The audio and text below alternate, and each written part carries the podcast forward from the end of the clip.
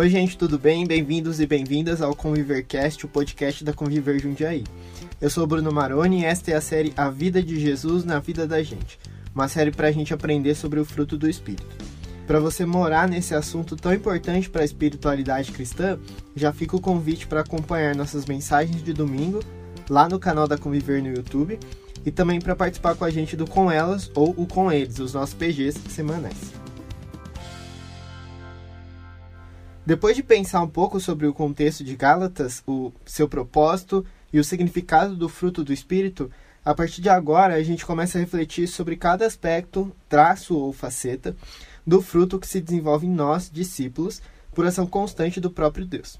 Neste episódio, então, é, a gente vai conversar sobre o amor de Jesus em nós. O fruto do Espírito é amor. É o que diz lá em Gálatas 5:22.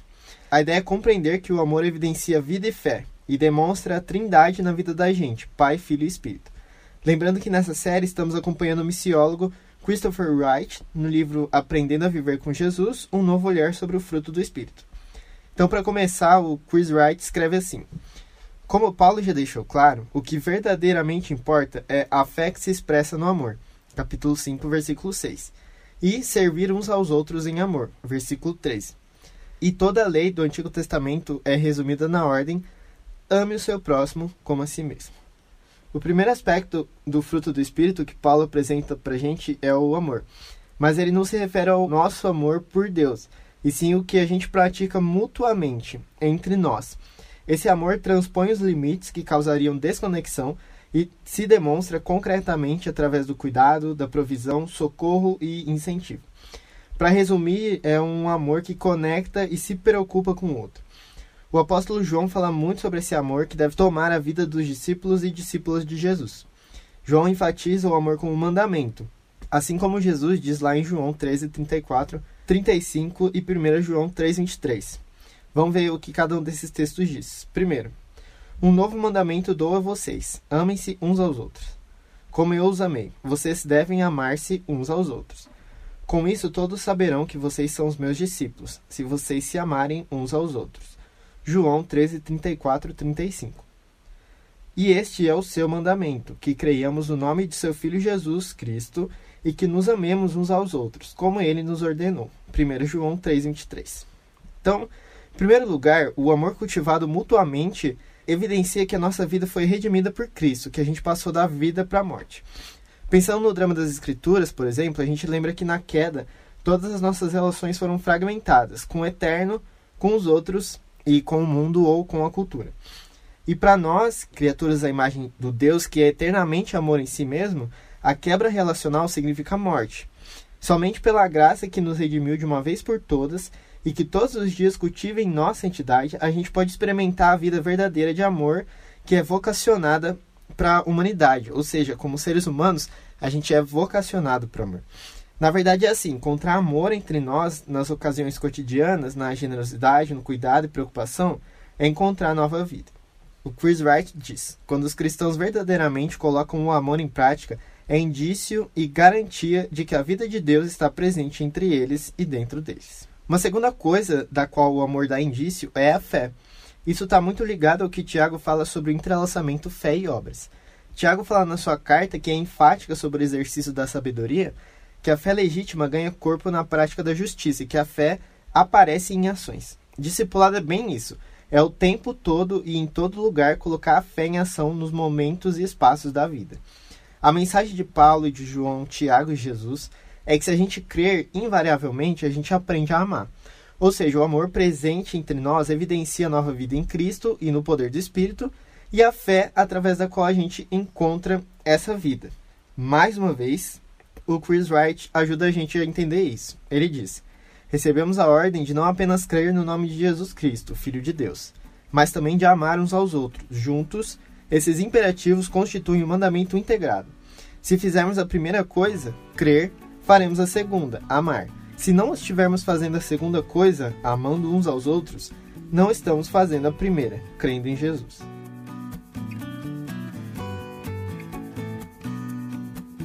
Beleza, agora a terceira coisa. Para a gente entender como o amor mútuo dá evidência de Deus, a gente precisa pensar em três verdades. que o apóstolo João apresenta com muita beleza na sua primeira carta. Lá em 1 João 4, 7, 12 está escrito assim: Amados, amemos uns aos outros, pois o amor procede de Deus. Aquele que ama é nascido de Deus e conhece a Deus. Quem não ama não conhece a Deus, porque Deus é amor. Foi assim que Deus manifestou seu amor entre nós. Enviou seu Filho unigênito ao mundo para que pudéssemos viver por meio dele. Nisso consiste o amor, não em que nós tenhamos amado a Deus, mas em que ele nos amou e enviou seu Filho como propiciação pelos nossos pecados. Amados, visto que Deus assim nos amou, nós também devemos amar uns aos outros. Ninguém jamais viu a Deus. Se amarmos uns aos outros, Deus permanece em nós e o seu amor está aperfeiçoado em nós. Então, em primeiro lugar, a gente precisa reconhecer que Deus é a fonte de todo amor, como diz lá no versículos 7 e 8. Todo amor legítimo que existe e a gente tem a oportunidade de experimentar é graças à natureza amorosa do Deus Criador. Tudo que Deus diz e faz é movido por amor, até quando ele age com justiça e ira. O amor do eterno é o que sustenta todas essas coisas. É o que, entre aspas, segura a realidade. Sobre isso, um autor chamado Tadeusz Williams, que escreveu um livro que chama Reflita, ele disse assim: O que é mais velho que Abraão, que Adão, mais velho mesmo que os céus e a terra? Qual é a coisa mais radical da existência? Amor. A doutrina da Trindade, um Deus que existe eternamente como Pai, Filho e Espírito Santo, implica que o amor é mais radical do que a guerra, do que o coração partido, do que o ódio, do que a solidão. Certo, em segundo lugar, a gente precisa crer que Deus nos deu prova e exemplo desse amor dele, conforme os versículos 9 a 11.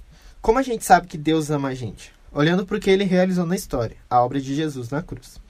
Quando o Filho se entregou intencionalmente para restaurar nossa vida e a de toda a criação, o Pai provou seu amor ativamente.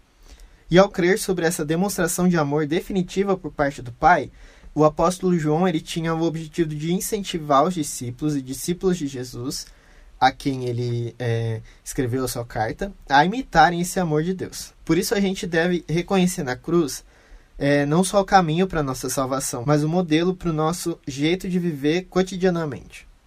A cruz de Cristo é a nossa fonte e o nosso modelo de amor. Em terceiro lugar, a gente precisa assumir que Deus se torna visível por meio de nosso amor um pelos outros, conforme o versículo 12. João, lá no prólogo do evangelho que ele escreveu, ele diz que ninguém jamais viu Deus, mas que Jesus, quem mantém íntima comunhão eterna com o Pai, o revelou. Então, em Jesus, Deus foi visto e se encontrou com as pessoas. Quer dizer, então, que o amor que a gente compartilha na comunidade de fé e que a gente estende à cidade, claro, torna visível o amor do Senhor. Isso é um privilégio e uma responsabilidade para nós como igreja. O Chris Wright diz: quando os cristãos amam uns aos outros de maneiras práticas, sacrificiais, custosas e que removem barreiras, o amor de Deus, ou melhor, o Deus que é amor, se torna visível. O mundo deve ser capaz de olhar para os cristãos e para o modo como convivemos e amamos uns aos outros e ver parte da realidade de Deus ser demonstrada o Deus invisível se torna visível no amor dos cristãos uns pelos outros.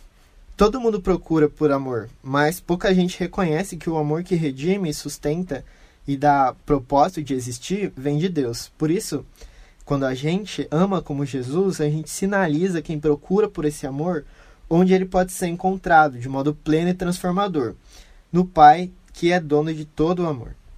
Bom, então a última coisa que a gente pode pensar é que o amor mútuo é evidência em favor de Jesus. No seu último longo discurso aos discípulos, ali antes da última ceia, Jesus falou para eles que se eles vivessem amorosamente, eles provariam para o mundo que pertenciam a Cristo. Então, quando a gente ama, a gente mostra quem a gente pertence. Na verdade, quando a gente ama, quando a gente pertence um ao outro, a gente testemunha que pertencemos a Jesus.